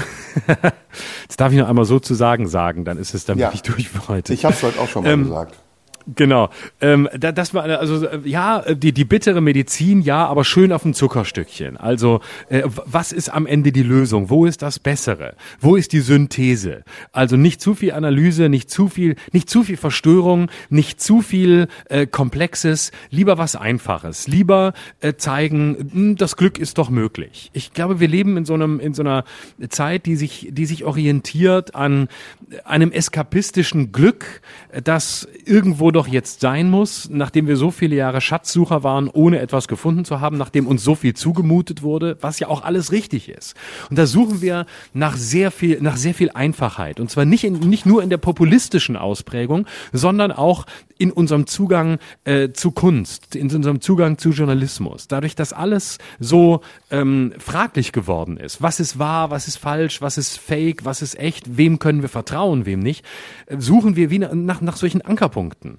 Und ich glaube, dass das auch die Kunst verändert hat. Ich glaube, dass das die Kunst dahingehend verändert, dass, äh, und das wäre jetzt meine provokante These, dass gewisse Zugänge, gewisse Formen ähm, der, der Irritation, gewisse Formen der Konfrontation, gerade in der Kunst, weniger funktionieren, dass sie weniger gefragt sind, sondern dass sie, ähm, dass sie Opfer werden eines Terror des, des äh, authentischen, ähm, des affirmativen, des lösungsorientierten. Synthese statt Analyse. Nicht zu viel auseinanderlegen, nicht die Welt noch komplexer machen, nicht noch mehr äh, Einzelteile finden ähm, und umdrehen, gucken, ist da ein Diamant drunter oder, oder liegt da einfach nur der Schlick, sondern wenn dann zeigen, dass der Diamant da ist und wie man ihn schneller finden kann. Ja, da gebe ich dir sehr recht. Ähm, und es führt zurück auf das, was ich am Anfang gesagt habe, ähm, nämlich zum Primitiven oder dem Banalen eigentlich. Und ich sehe es genauso wie du, wobei ich glaube, dass das ein Kreis ist, der sich schließen wird. Ähm, in Situationen wie dieser, in der wir gerade sind, wird man zunächst mal zurückgeworfen auf das Überleben. Ja, wir, wir, wir müssen ganz simpel am Leben bleiben. Und es ist jetzt nicht der Weltuntergang, der uns bevorsteht, aber naja gut, wir reden über einen möglichen Atomkrieg, wir reden, wir reden wirklich über Urängste. Und diese Urängste, die wir gerade wieder erleben, ähm, führen dazu, dass wir eben versuchen, mit irgendeiner Möglichkeit, die wir haben, am Leben zu bleiben, uns zu schützen vor dieser unsichtbaren Gefahr. Und das banalisiert natürlich auch unsere Ansprüche. Das ähm, führt dazu, dass wir plötzlich Mehl kaufen, ja, oder Öl. Ich habe eben noch in der Stadt gesehen, da hatte jemand fünf Flaschen Sonnenblumenöl in der Hand. Und ich Ja, habe mich gefragt, ja, ja. was macht der damit? Was macht der damit? Ja, Und- Sonnenblumenöl ist mega knapp geworden, ne? Aber, ich, Aber was die machen die damit? Was machen die damit? ich weiß es nicht. Tanken die was haben die Auto Leute mit den oder Nudeln gemacht? Ich habe keine Ahnung. Jedenfalls ist es doch das, was ich dir gerade sage. Die Leute fangen an, auf ihre primitivsten Triebe zurückzufallen, weil sie Angst davor haben, irgendetwas nicht überleben zu können. Und dann halten sie sich an einem Strohhalm fest, an irgendeinem Gedanken, der sagt, kauf Sonnenblumenöl. Weil wenn es hart auf hart kommt, kannst du dir noch ein paar Fritten in die Pfanne schmeißen. Oder kauf Mehl, weil wenn es hart auf hart kommt, dann kannst du wenigstens noch Brot backen. I don't know. Aber was ich sagen will, ist, wenn du in so einer Phase dann als Drei-Sterne-Koch jemandem sagst, der gerade drei Flaschen Sonnenblumenöl gekauft hat, du, man kann ein Essen auch ganz anders kochen. Dann sagt er die, weißt du was, das geht mir am Arsch vorbei, ich habe Hunger.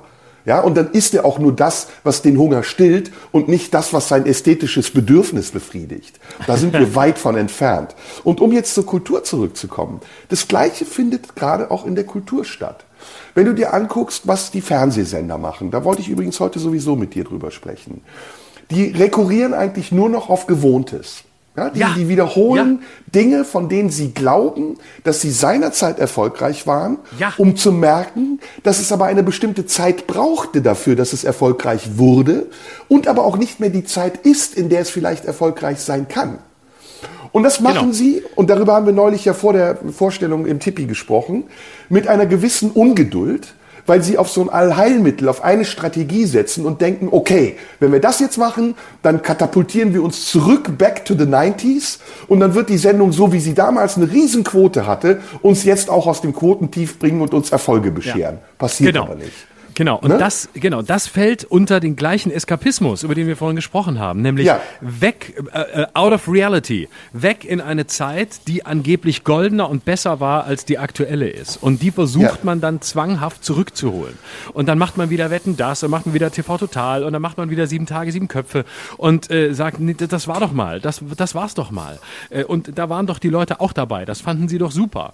Und äh, dann geht das aber einher mit einem Volk, mit einer, mit einer vollkommen vollkommen kruden, fast schon messianischen Heilserwartung, ähm, dass dieses Alte, was da mal war, ähm, quasi bei seiner Ankunft äh, erneut so wird, wie es damals war. Aber das kann nicht sein, denn, denn das Besondere äh, und das Große ist einmalig und nicht erklärbar. Und äh, warum etwas in einem bestimmten Moment Erfolg hat oder Zuspruch hat oder oder viele Menschen bewegt, ähm, das da, dem dem kann man sich annähern, dem kann man da kann man verschiedene Parameter anlegen und versuchen es zu erklären. Aber in letzter Konsequenz bleibt das Große nie erklärbar. Es ist einfach in einem bestimmten Moment trifft der richtige Ton, das richtige Format, ähm, der, der das richtige Bild auf seine Zeit. Und dann funktioniert es. Und das lässt sich nicht wiederholen. Deswegen sind auch diese ganzen Versuche mehr oder weniger zum Scheitern verurteilt. Nehmen wir vielleicht, wetten das mal aus, weil das jetzt was anderes ist, weil, weil man sagt, ja, kommt zweimal im Jahr, guckt man sich das an und da kommt der, da kommt der Tommy noch mal raus. Aber der ganze Rest ist äh, angefüllt mit einer solchen Übererwartung, ähm, dass es schon scheitern muss. Also wenn, wenn RTL sieben Tage, sieben Köpfe wiederbelebt, dann tut es das natürlich nicht mit der gesunden Erwartung, hey, let's see, wir probieren probieren das. Wir haben Bock drauf. Wir wollen das nochmal ja. Mal machen. Wir wollen gucken, ob das erfolgreich ist. Das, Jetzt der, der mich, spielerische lass Ansatz. Lass mich da mal einhaken. Ne? Äh, ja. Noch ein Satz, dann darfst du sofort. Der spielerische Ansatz. Mal sehen, wie es ist, wenn wir heute Guido Kanzler hinsetzen statt Jochen Busse. Mal sehen, wie es war, wenn Rudi Karel nicht mehr da ist. Mal gucken, wie das funktioniert. Nein, es muss dann super erfolgreich sein. Und es muss dann eine Quote von 10, 15 Prozent oder höher erfüllen. Und wenn das nicht nach drei Wochen der Fall ist, nach Let's Dance, dann wird's auf den Samstag geschoben und auf den Sonntag und in die Nacht und kein Mensch weiß mehr, wann es genau stattfindet und man tötet das, was man eigentlich erfolgreich machen könnte, mit der eigenen Ungeduld. Lass mich da einhaken, weil ähm, und weil es wichtig ist und zugleich muss ich aber vorwegnehmen, ich sage das überhaupt nicht, um dich in irgendeiner Form anzugreifen, sondern ich sage es als Frage, als indirekte Frage du bist ja jemand, der das auch mitmacht. Du warst jetzt bei sieben Tage, sieben Köpfe. Du bist auch bei, bei Dieter Nuhr. Du bist ja sehr präsent. Du machst ja fast alles, was geht, was ich auf der einen Seite bewundernswert finde, was ich aber auch nicht immer verstehen kann, weil ich persönlich die Angst hätte, dass das zu inflationär wird und dass man einfach mich zu viel sieht, zu viel hört und viel zu viel von mir mitbekommt. Das geht ein bisschen auf den Anfang zurück, ähm, auf die Pause, die ich manchmal brauche, wenn ich zu viel Öffentlichkeit hatte. Da kannst du mir gleich eine Antwort darauf geben, warum du das machst. Und ich kann sie mir auch ein bisschen selbst geben, weil ich glaube, du bist einfach neugierig. Das ist das eine. Und du arbeitest gerne. Das ist das zweite. Und du nimmst berechtigterweise jede Gelegenheit wahr oder so viele Gelegenheiten wie möglich wahr. Und ähm, selbst wenn es manchmal dich an den Rand der Überforderung bringt, ist ein Thema, reden wir gleich drüber, können wir kurz zur Seite legen. Ist das okay? Ja, klar. Okay. Zweite Thema ist genau, und da bin ich 1000 Prozent deiner Meinung, ist, dass wir ja als Künstler erstmal gar nicht dafür verantwortlich sind, zu entscheiden, sondern dass Leute uns ja auch verlocken und eine Situation, in der wir sind, uns dazu zwingt, einen Überlebenskampf zu führen und wir gar nicht darüber nachdenken können, ob das jetzt inflationär ist oder zu viel oder zu wenig, sondern erstmal nur dankbar dafür sind, dass es überhaupt da ist. Denn wir verdienen ja damit Geld und wir verdienen damit auch indirekt Geld, weil durch die Fernsehpräsenz ja auch Zuschauer ins Theater kommen und wir bekannter werden. Jetzt muss man aber dazu sehen, dass diese Verantwortung, die die Sender haben und die auch wir haben, die unsere Auftraggeber haben, ja nicht nur ein reiner Bildungsauftrag zu sein scheint, sondern kommerzielle Sender machen ihre Programme, weil sie Werbeplätze vermarkten wollen. Und das machen sie zum Teil auf eine Art und Weise, in einer Art und Weise, die ich sehr verwerflich finde. Und wenn wir uns jetzt mal angucken, was die erfolgreichsten Formate sind, die wir gerade sehen, dann ist das Wort banal noch nicht mal ausreichend, um es zu beschreiben. Ja, also ein Format nach dem anderen, in dem sich irgendwelche tätowierten Prolls auf Inseln treffen, um sich dann gegenseitig zu penetrieren. Ein Format. Ja, da war ich übrigens anderen. noch nicht, aber da gehe ich auch bald hin. da bist du auch bald. Einfach, du kannst es aber auch dir leisten, mein Lieber, auch ohne Tattoo. Ich würde es nicht machen, allein schon aus physischen Gründen. Ähm, Sag ich mal, mit aller Selbstkritik. Ein Format nach dem anderen, in dem Laien, übrigens auch das halte ich für sehr verwerflich, also Menschen, die nicht Schauspieler sind, in schauspielerischen Kontexten auftreten, weil die Produktionsfirmen die Produktionskosten dampen wollen und damit aber kontraproduktiv arbeiten, denn richtige Schauspieler wollen und können sie sich nicht leisten, die bleiben dann arbeitslos, während andere Laien einen Drehtag für 50 Euro machen, weil sie einfach stattfinden wollen. Das ist eine Unterwanderung des Marktes, das lässt kein anderer Markt zu. Du kannst keine Nutella kaufen und dann statt 2,99 nur 1,99 verlangen ohne dass dir Nutella und Ferrero sagt, ey, du unterwanderst unsere Preispolitik. Bei uns ist das möglich. Und dann noch was. Jetzt ist es nicht nur so, dass in diesen billigen Unterhaltungsformaten sämtliche Grenzen unterschritten werden, sondern auch in den Hochglanzproduktionen plötzlich gibt es kein Niveau mehr und ein Außenstehender sagt sich, sag mal, ist das deutsches Fernsehen, in dem Leute in Diskokugelkostümen Lieder singen und eigentlich Prominente sind, die erkannt werden sollen? Ist das ein Format, mit dem man Menschen unterhalten kann? Die tausendste Castingshow, durchgenudelt von Anfang bis Ende, mit angeblichen Superstars, von denen man nach einer Woche schon gar nicht mehr weiß, wer es war. Das ist im Moment deutsche Fernsehunterhaltung. Und damit konkurrieren wir. Ja, wenn wir auf die Bühne gehen, müssen wir uns gegen diese Fernsehunterhaltung im im Anspruch der Leute, die uns sehen, zur Wehr setzen. Natürlich nicht bei allen Leuten. Es gibt genug Intellektuelle, es gibt genug verständige Menschen, niveauvolle Menschen, die das sehr gut unterscheiden können, welchen Wert unsere Arbeit hat im Vergleich zu dieser Konserve und der wertlosen Scheiße, die man im Fernsehen sieht. Aber trotzdem, wir sind da noch zusätzlich in einem Wettbewerb mit der Banalität. Und wenn du dann erklären willst, ja, dass das Komplexe, was wir da verkaufen, für dreifach, zehnfach, zwanzigfach teureres Geld ein Grundanspruch einer Gesellschaft sein muss, da zeigt dir jeder einen Vogel und sagt, ja, ey, geh auf ein Spargelfeld Spargel stechen und komm von deinem hohen Ross runter. Niemand braucht deine fucking Kunst. Ja. ja. und dann muss man, da muss man ja noch dazu sagen, äh, dass ähm, es keineswegs so ist, dass diese Formate, die du eben angesprochen hast, nur, äh, um es im AfD-Sprech zu sagen, der Bodensatz der Gesellschaft guckt. Im Gegenteil. Wenn du dir die Marktforschung anguckst, dann kannst du sehen, dass die von dir gerade als primitiv bezeichneten Formate die sind, die in hoher Zahl von Leuten geguckt werden, die sich selbst für komplex halten, nämlich von Leuten, die einen akademischen Abschluss haben oder mal auf dem Weg dahin waren.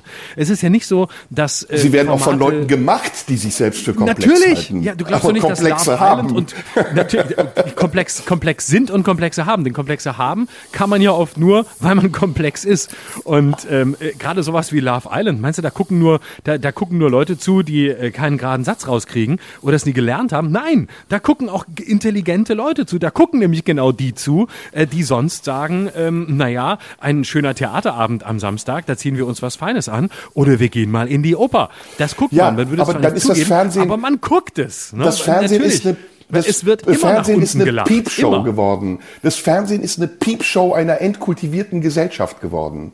Da, das, da, da kannst du dir auch ins Gesicht scheißen. Also da, das ist vom Niveau her ja. nicht weit weg. Und selbst das, was sich mittlerweile Comedy nennt, ja, ist so weit weg von dem, was sich anspruchsvolle Unterhaltung nennen darf, dass man sagt, okay, ist es aber auch wirklich gleichwertig. Also wir zahlen auf der einen Seite viel Geld. Ich will jetzt gar nicht über Gebühren sprechen. Ja, wir zahlen, wir geben viel Aufmerksamkeit aus. Lass es noch nicht mal Geld sein, Aufmerksamkeit aus für Dinge, die null Anspruch haben und permanent reproduziert werden. Auf einer Schiene, die erprobt, erfahren und vielleicht sogar erfolgreich ist. Während wir auf der anderen Seite ganz vielen Dingen den Weg versperren, die Risiken eingehen, die abstrakt und absurd, avantgardistisch sind und die aber vielleicht im Zweifel Zweifelsfalle uns und die Komplexität unserer Innenwelt viel besser repräsentieren als diese banale Scheiße, die wir tagtäglich präsentiert bekommen.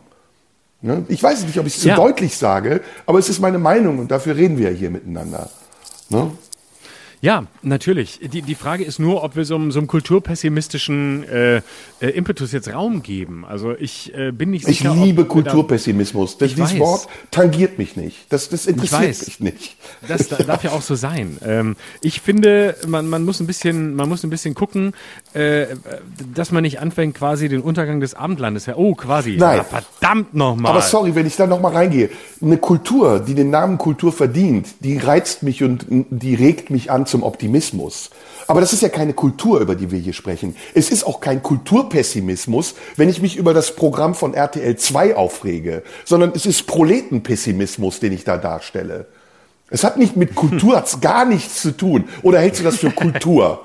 Nee, Bitte nee, nee, dich. aber das meine ich auch nicht. Nee, das, ja, naja, sagen wir so. Äh, ich meine es nicht äh, als, als Kultur in dem Sinne, den ich vielleicht für mich äh, beanspruchen würde, aber es ist natürlich, faktisch ist es Teil der Kultur. Ähm, ob wir es mögen oder nicht, ob wir äh, selbst glauben, dass wir es anerkennenswert finden oder nicht, aber es ist Teil dessen und es gehört dazu. Es ist keine Und, ähm, Hochkultur. es ist keine Hochkultur. Genau, genau. Und das muss es ja auch gar nicht alles sein. Also ähm, es muss nicht alles, alles, alles Hochkultur sein. Es gibt ja auch sehr, sehr viele andere Dinge, die man sich trotzdem, die man sich trotzdem angucken kann und die man sich äh, mit einem phänomenologischen Blick angucken kann und äh, den man sich, äh, um das schöne Wort, das du vorhin eingeführt hast, mit einem neugierigen Blick angucken kann.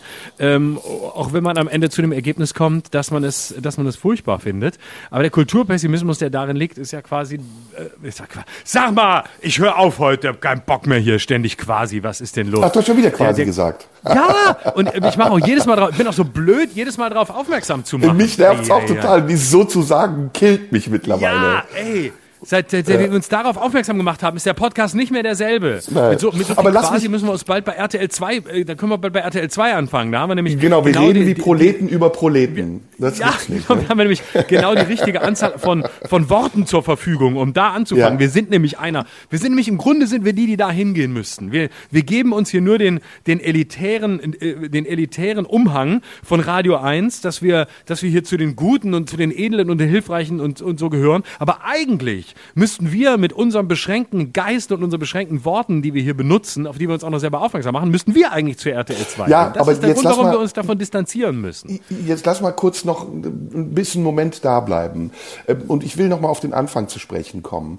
Ähm, Ich sage das jetzt provokant oder arrogant, wie du es auch empfinden magst. Ne? Dieses Verhalten, also die Banalisierung des Ko- Konsumverhaltens und des Anspruchs des Publikums, egal welchen Publikums, des Theaterpublikums, des Fernsehpublikums, wessen auch immer, die führt ja dazu, dass wir als Künstler auch bestimmte Standards einhalten müssen, um überhaupt erstmal ernst genommen zu werden und damit aber auch anfangen, die Demarkationslinie zwischen unserer Würde und unserem Anspruch und unserer Kompromissbereitschaft ständig verwischen. Und ich gebe dir jetzt ein Beispiel. Ich halte es für ein Unding, dass während zwei Menschen auf der Bühne sitzen, sich konzentrieren müssen und miteinander sprechen, andere ihnen gegenüber sitzen, die schmatzend und schlabbernd irgendwas fressen und saufen.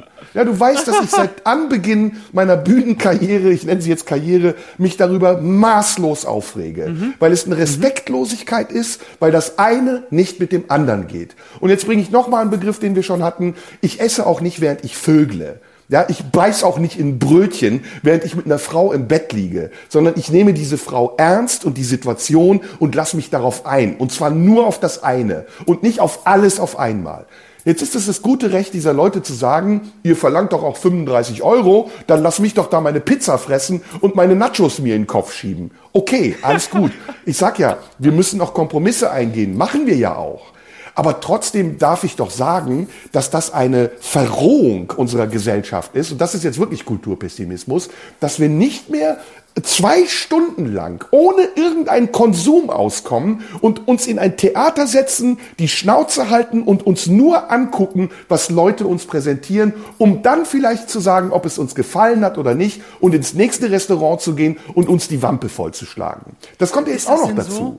Ist das denn Doch, so? das Ich ist so. es. Es kommt jetzt auch noch dazu, dass wir in einem permanenten Plebiszit sind. Es gibt ja nicht ein einziges Mal die Möglichkeit zu sagen, lass es doch mal stehen. Überleg dir doch erst mal eine Woche lang, wie du es gefunden hast, bevor du Ja, sofort deine okay. Meinung rausknallst.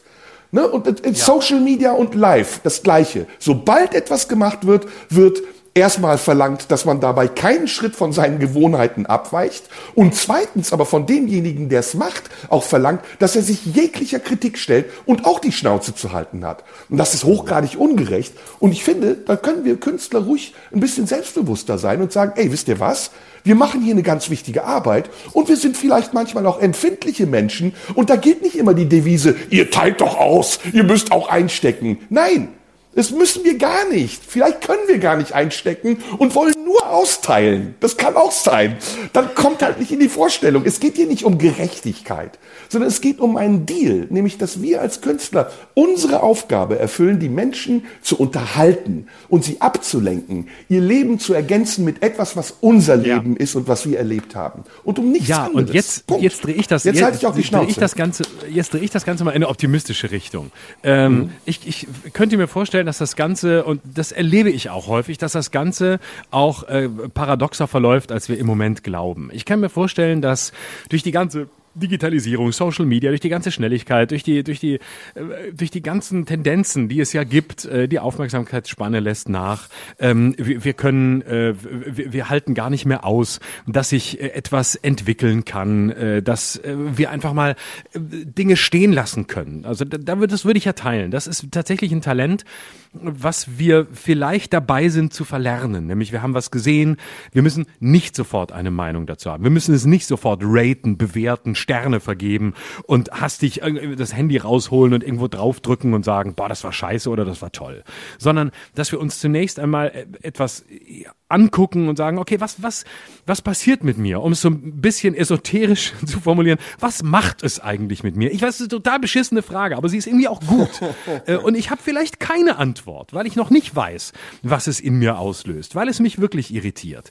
Und äh, dieser, diese Geduld im Urteil, diese, die, dieses nicht urteilen müssen, das, das kommt uns ein bisschen abhanden. Aber ich glaube, auf einer höheren Ebene sorgt diese ganze Entwicklung, nämlich diese ganze Hektik, Hektik, dieses ganze Schnellbewerten, dieses Schnellmeinen, dieses sofort eine Haltung haben, sofort irgendwas, irgendwas dazu sagen. Man kann ja gar nicht sofort eine Haltung haben. Das, das ist ja auch so ein Thema.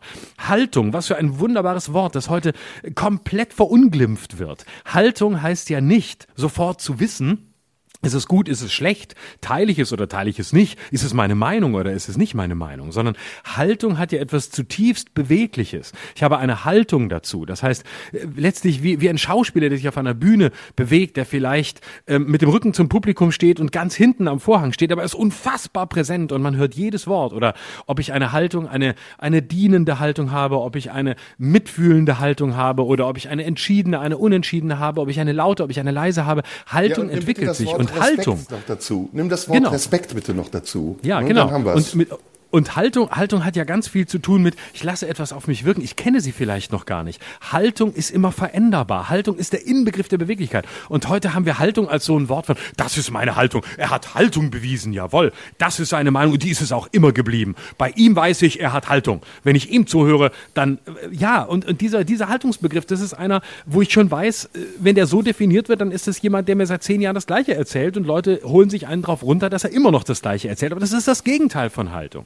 Haltung ist beweglich. Haltung, Haltung kann, kann alles haben. Haltung kann leidend sein. Haltung kann traurig sein, aufrecht, äh, kann auch mal äh, unsicher sein, flexibel. Alles ist möglich. Das ist Haltung.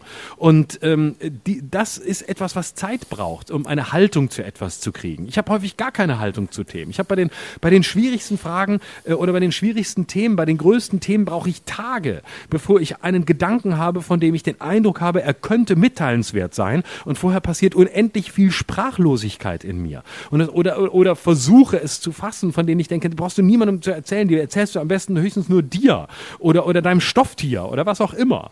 Aber mhm. diese, die, dieser Respekt, dieser Respekt der Haltung gegenüber, ähm, den müssen wir wieder lernen. Und jetzt komme ich zum positiven Teil, mit dem ich eigentlich angefangen habe. Ich glaube, dass diese ganze äh, Schnellmeinungsficker-Hektik, die wir da so haben, auf der anderen Seite ähm, zu, einer, zu einem Wunsch führt, all das wieder zu erleben. Und das führt uns vielleicht zurück zum Anfang dieses Gesprächs. Ich glaube, dass es im tiefsten Innern einen Wunsch auch in Menschen gibt, äh, sich all dem zu entziehen. Und zwar nicht im Sinne des Eskapistischen, ich möchte zurück in die 90er, als kaum jemand ein Handy hatte. Und ich möchte, dass es wieder ist wie damals oder in die 80er und ähm, das Gefühl haben, es ist Wetten das und äh, alle haben sich wieder lieb und man hat wieder einen Schlafanzug an, nachdem man gebadet hat. Nicht das, sondern ein, ein Zurück zu etwas, ähm, zu etwas Ganzem, zu etwas, was sich eben all dem auch entzieht, nämlich sich wirklich einen Abend einzulassen. Und ich glaube nicht, dass, dass wir dieses, dieses Können ähm, durch, die, durch die Geschwindigkeit, in der wir leben, verlernt haben oder dass wir dazu nicht mehr in der Lage sind. Ich glaube, wir sind es. Ich glaube, wir müssen nur den Wunsch danach zulassen und uns die Inseln schaffen, ähm, in denen wir all das leben. Und dann hat es ja auch etwas un ungeheuer Befreiendes, sich mal, sich mal ein paar Stunden nicht mit dem Handy zu beschäftigen, nicht irgendwo hinzugucken, nicht abgelenkt zu sein, nichts zu haben, was sonst noch da ist. Und dieser Wunsch ist da. Und ich, ich glaube, dass der auch dazu führen wird, dass Menschen in Theater gehen, zu Konzerten gehen, dahin gehen, wo es, ähm, wo ungeteilte Aufmerksamkeit notwendig ist, um überhaupt teilhaben zu können. Also ich bin erstmal bin ich dir echt sehr dankbar, dass du dich auf dieses Gespräch auch einlässt und wir jetzt nicht uns selbst unter Druck setzen, noch irgendein anderes Thema zu besprechen. Ich finde, das ist ein großes nee, Thema, was auch Platz verdient. Ähm, ich habe eine Erinnerung, die ich dir gerade mal erzählen will. Mein erster Theaterbesuch. Ich bin, weiß ich nicht, mit zwölf oder elf ins äh, städtische Theater gegangen. Da war eine Vorstellung von Kafkas Bericht für eine Akademie. Und ich habe diese Vorstellung und diese Atmosphäre, dieses Ambiente als etwas fast schon Heiliges empfunden und hatte eine unglaubliche Ehrfurcht. Ich habe mich kaum bewegen können vor Ehrfurcht, weil ich gemerkt habe, was für eine Spannung in diesem Saal lag. Der Schauspieler, der vor mir stand, den ich gesehen habe, den ich gespürt habe, die Leute, die neben mir, vor mir, hinter mir saßen. Und dieses Gefühl, das ist das, was ich mit Respekt meine. Das ist bis zum heutigen Tage für mich eine Leitlinie.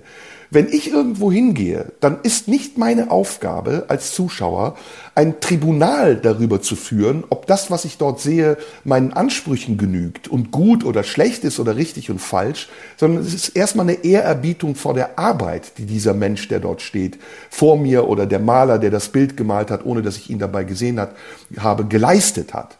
Und das ist leider eine Entwicklung unserer Zeit, dass wir zu einer Art Kulturkapitalismus neigen, weil es so beliebig und so verfügbar geworden ist und weil wir auch dorthin gehend erzogen wurden oder sagen wir mal verzogen wurden, zu denken, dass alles selbstverständlich ist.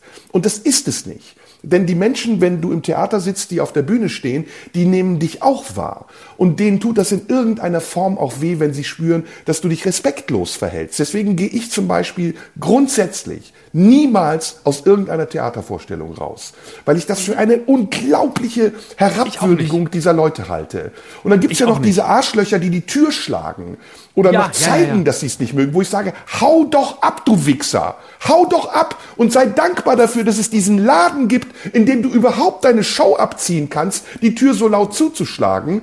Und, und es ist aber, du vergiss es, du kommst gegen diese Leute gar nicht an. Das ist etwas sehr etabliertes in unserer Mentalität. Und diese Mentalität ist verzogen durch den Kulturkapitalismus, den wir seit Jahrzehnten erleben. Nämlich ja. dadurch, dass Menschen denken, alles sei permanent immer verfügbar und es sei auch so, dass man darauf verzichten kann. Entschuldige, du bist dran, erzähl. Ja, äh, ich würde Ich war noch nicht fertig, aber ich setze es gleich noch fort. Okay, ich will auch nur kurz, äh, nur kurz was dazu sagen. Bitte. Ich weiß gar nicht, ob ich es so sehr Kulturkapitalismus nennen würde. Ich würde es eher nennen ähm, Begriffszwang. Das klingt jetzt ein bisschen ab, äh, abstrakt, aber was ich meine ist, ähm, der, der Zwang, alles auf den Begriff zu bringen, alles auf einen Begriff zu bringen. Also auf den Begriff, war es gut, war es schlecht, war es richtig, war es falsch, ist, er, ist, er ein, äh, ist es das, was ich erwartet habe oder nicht, statt sich von all dem mal frei zu machen und sich frei zu machen von dem, ich erwarte etwas. Das ist ja auch zutiefst banausisch. Ich gehe ja irgendwo hin, um zu sagen, ich lasse mich überraschen. Ich bin, ich möchte am Ende vielleicht staunen, ich möchte schockiert sein, ich möchte sprachlos sein aber ich gehe doch nicht hin, um einen Begriff für das zu haben, was ich sehe. Und was wir aber haben, ist eine Tendenz ähm, zum Begriffszwang. Alles muss auf einen Begriff gebracht werden, muss erklärt werden, muss definiert werden, muss, muss durch äh, den Begriff klar und eindeutig dastehen. Und das ja. halte ich für ein, für ein großes Problem, weil damit gehen alle Ambivalenzen, damit geht alles Fragliche verloren, indem man sich, indem man sich selbst unter den Druck setzt, jetzt ein Urteil, einen Begriff dafür zu haben. Also da muss ja. ich, ähm, genau, letzte Woche hat jemand reingerufen, hier, sorry, muss ich Adorno zitieren, dass Buchstäbliche ist das Barbarische. Also genau das. Es wird in dem Moment barbarisch, in dem alles mit einem Begriff fixiert, identifiziert, festgemacht und damit letztlich in seiner Lebendigkeit zerstört wird. So. Ja, und es gibt ja noch ein Missverständnis. Und ähm, wie gesagt, du kannst das für arrogant halten oder wie auch immer, ist mir egal. Ich, ich versuche mich zu repräsentieren, so wie ich mich fühle und so wie ich denke. Und es gibt da noch ein Missverständnis. Viele denken auch, sie seien auf Augenhöhe. Also so eine Frage wie, warum sagst du Hurensohn zum Beispiel? Ne? Warum, warum, äh, äh, warum darf ich plötzlich etwas nicht, was äh, eine gesellschaftliche Konvention sprengt, wenn doch mein Job darin liegt, gesellschaftliche Konventionen zu hinterfragen oder damit anders umzugehen als ein Politiker, ein Soziologe, ein Psychologe oder ein Wissenschaftler? Sondern ich als Künstler, ja, als, als bildender Künstler, habe die Möglichkeit und das Recht, das Bild so zu malen, wie es mich und meine Emotionen und meine Befindlichkeit, mein Erleben, meine Erfahrungen repräsentiert. Und der, der das konsumiert, der, der das sieht, der, der mich besucht, um sich vielleicht irgendwann ein Urteil darüber zu erlauben, der hat erstmal sich nicht mit mir auf eine Stufe zu stellen. Und, und vor allen Dingen auch nicht über mich. Also schon gar nicht ist er mein Richter oder ein Staatsanwalt oder jemand, der mich ähm, dafür anklagen kann, dass ich es tue, sondern er kann seine Meinung haben. Und er kann beim nächsten Mal sagen, das hat mir nicht gefallen, gehe ich nicht hin, interessiert mich nicht, sehe ich keine Verbindung zu mir. Das ist alles legal. Aber heutzutage ist es so, dass das eine vor dem anderen kommt. Dass die Leute ja schon fast mit der Absicht kommen, sich schnellstmöglich ein Urteil zu bilden. Und das reicht ihnen noch nicht mal. Sie möchten sich mit anderen verbünden, um dieses Urteil möglichst oft zu reproduzieren in der Öffentlichkeit. Weil es so eine Art soziale Selbstbestätigung ergibt, was auch immer. Und das erinnert ja. mich an diese Holiday-Check-Portale wo man zur Denunziation angeleitet wird, wo es nicht reicht, als Mensch einem Menschen gegenüberzutreten und zu sagen, lieber Hotelier, das Bett war mir zu hart, das Essen war scheiße, das Wasser war zu kalt, ich komme nie mehr wieder. Nein, da muss man ins Internet gehen und den verpetzen. Ja, und sagen, scheiß Hotel, gehen Sie nicht hin, nur ein Stern von fünf Sternen. Ja, dann okay, aber für mich ist das ein Verhalten unter aller Sau. Und ich mache sowas mhm. zum Beispiel auch nicht. Ich mache nicht, wenn nicht. ich irgendwo war, gehe ich zu Holiday Check oder schreibe eine Nein. Leser- oder Kundenbewertung auf Amazon, sondern entweder ich kaufe den Scheiß nicht, ja, oder ich sag's demjenigen ins Gesicht. So, und das ja. ist das, was ich meine. Ja, und Ur Urteil ist ja eigentlich auch ein ganz großes Wort, das wir jetzt hier immer wieder benutzen. Also es geht ja, wir, für das, was du gerade beschreibst, wo du, wo du diesen Begriff benutzt hast, da passt er ja auch gar nicht, weil das ist ja noch gar kein, das kommt ja noch nicht mal in die Nähe dessen, was ein Urteil sein könnte. Ne, da steckt ja das Urteil drin, das ursprüngliche Teil. In, in vielem geht es ja eben um Denunziation oder es geht darum, ähm, schnell äh, zu wissen, worum es geht oder, oder äh, jemanden zu verunmöglichen und zu sagen, es ist, war alles scheiße, es war ganz schlimm, es war alles furchtbar, ich habe es gesehen, finde ich nie wieder, ist, ist gar keine Kunst. Oder äh, das, äh, oh, ganz beliebt, das ist für mich keine Satire in unserem, äh, in unserem Genre. Oder das war früher besser, das war, das ist kein Kabarett mehr für mich und so ein Zeug. Also das ist ja kein Urteil, sondern das ist ja letztlich nur der Versuch, äh, einfach nur alles niederzuwalzen und eben nicht die entscheidende, nicht gar nicht das Entscheidende, das Entscheidende zu kommen, nämlich ähm, das Entscheidende wäre ja im urteilslosen Raum. Nämlich und es ist auch nicht konstruktiv, warum, es ist nur destruktiv. Genau, Genau, warum spricht es, warum spricht es mich nicht an? Warum, du hast die schön, wunderschöne äh, Formulierung genutzt, warum habe ich keine Verbindung dazu? Warum, warum bin ich hier verloren? Warum, vielleicht, warum warum finde ich es widerlich? Warum, warum finde ich es, warum gefällt es mir nicht? Warum äh, stört's mich? Oder was weiß ich, man muss, es, es heißt ja nicht, dass man da sitzen soll und sagen, oh, ich traue mir keine Meinung zu oder ich, ich darf keine Meinung haben. Jeder darf eine Meinung zu dem haben, was er sieht und hört und jeder darf sich dazu äußern und äh, je mehr Meinung da ist, desto besser. Aber den Schritt zurückzutreten und sich selbst zu fragen, warum geht es für mich nicht? Oder warum, ähm, warum bin ich vielleicht auch an mir selbst gescheitert ähm, in der Auseinandersetzung Auseinandersetzung mit Kunst oder was auch immer. Ne? Warum, warum liegt die Ursache ähm, meiner, meines Unvermögens demgegenüber auch in mir? Ähm, warum, das ist ja im Grunde, im Grunde Freiheit zum Objekt, nämlich nicht sich selbst dem, was man sieht, überzustülpen, sondern es leben zu lassen und sich selbst auch in einem Akt der Demut, sich dem auszusetzen und sich dem zu überlassen. Ähm, das schließt alles Meinung nicht aus, im Gegenteil. Ja. Aber für einen Moment ja, zurückzutreten und, und sich dem, was da ist, als etwas Gegebenem und als etwas, das da ist, fragend hinzugeben. Ja, und es sind verschobene Maßstäbe. Also während du auf der einen Seite einen ganz hohen Anspruch stellst und sagst, ey, ich zahle da 15, 20, 30 Euro für, denkst du auf der anderen Seite über Dinge gar nicht nach. Kriegst ein Knöllchen, ja, für 10 Euro, vergisst du zwei Wochen, wird 39 Euro. Dann rufst du auch nicht bei den, bei den Stadtwerken an und sagst, hör mal, dafür, dass der Parkplatz zu eng war und es auch noch geschneit hat, als ich aus dem Auto gestiegen bin, ist das eine ganz schöne Menge Geld, die ich da zahlen muss. Dann sagt dir das Amt, leck mich am Arsch. Ja, dann sagt dir das Amt, leck mich am Arsch. Und das ist bei ganz vielen Dingen so, wo Leute Kohle ausgeben und du denkst, das ist ihnen egal. Ja, und es ist aber aus meiner Sicht totale Verschwendung, in irgendeinem Fastfood-Lokal zu essen und zu wissen, dass du davon fetter und fetter und kranker wirst und das Geld einfach hinzulegen und auf der anderen Seite für eine Arbeit, die originär ist, ja, die nicht von der Stange kommt, die gemacht ist von Leuten, die einen Anspruch haben, zu sagen, nee, das ist mir zu teuer. Das muss mindestens auf dem Level sein, wie die anderen Sachen, auch für die ich nichts zahle. Das ist halt ungerecht. Und um nochmal auf den Anfang zurückzukommen, wir haben ja über Subventionspolitik gesprochen, über Corona, über das Überleben der Kultur. Wir sind in all diesen Ungleichgewichten gefangen. Natürlich will ich doch auch, dass Leute kommen und ich will, dass Leute dafür ein faires, aber kein überteuertes Geld zahlen. Natürlich will ich auch, dass die Leute, während sie bei mir sitzen, sich wohlfühlen und vielleicht eine Brezel oder keine Ahnung, ein Bier dabei trinken oder in die Brezel beißen. Das will ich.